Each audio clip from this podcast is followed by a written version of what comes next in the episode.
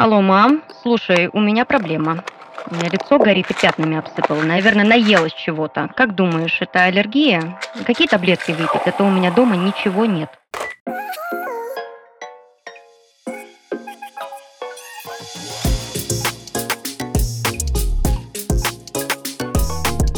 Привет! Вы слушаете подкаст «Алло, мам», в котором я помогу вам справиться со сложностями самостоятельной жизни. Этот подкаст мы делаем в студии Red Barn.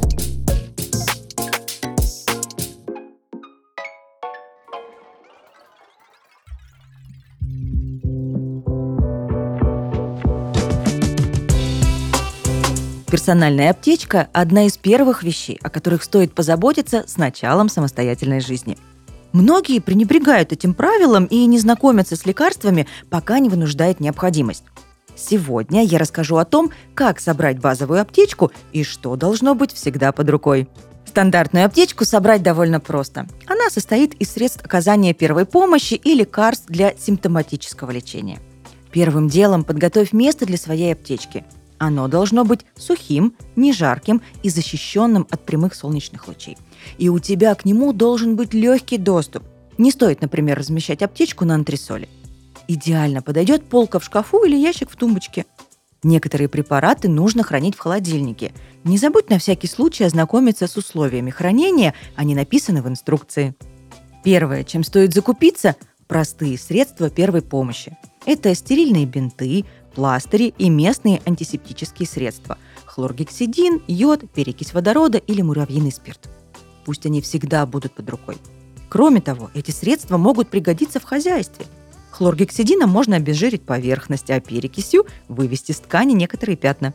Теперь поговорим о лекарствах, которые должны быть в аптечке. Если у тебя есть хронические заболевания, для которых нужно постоянное лечение, конечно же, запас этих препаратов всегда должен быть под рукой.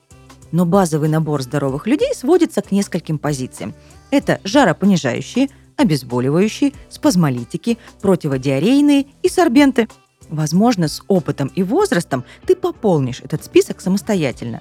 Но очень желаю, чтобы этого не произошло. Чтобы выбрать лекарство, ориентируйся на название действующего вещества. В аптеке может быть множество препаратов с одинаковым составом под разными торговыми названиями и марками. Как правило, самое дешевое то, что называется так же, как действующее вещество, а его дорогой и известный тебе из рекламы аналог будет стоить в несколько раз дороже. Помни и о том, что у всех препаратов имеются противопоказания, и перед их применением необходимо проконсультироваться со специалистом. Не забывай о том, что у всех таблеток имеется срок годности. Раз в несколько месяцев устраивай в аптечке ревизию и ни в коем случае не используй просроченные препараты. Не экономь на своем здоровье. Полезной инвестицией в здоровье станет домашняя медицинская аппаратура. Главное, чтобы она не превратилась для тебя в источник ипохондрии. Но в целом любому взрослому человеку полезно иметь дома цифровой тонометр и ингалятор-небулайзер на случай ОРЗ. Последние годы из-за ковида этот список можно дополнить пульсоксиметром. Сейчас они не очень дорогие. Еще один полезный совет. Положи рядом с аптечкой книгу по оказанию первой помощи. Например, Джеймса Хаббарда «Первая помощь своими руками». Конечно, нагуглить в случае чего тоже можно, но ситуации бывают разные. Лучше воспользоваться проверенными знаниями или просто держать их в голове. Как видишь, собрать аптечку несложно. Главное – пользоваться ею с умом и пореже заниматься самолечением. Доверяй свое здоровье профессиональным врачам. Это был подкаст «Алло, мам».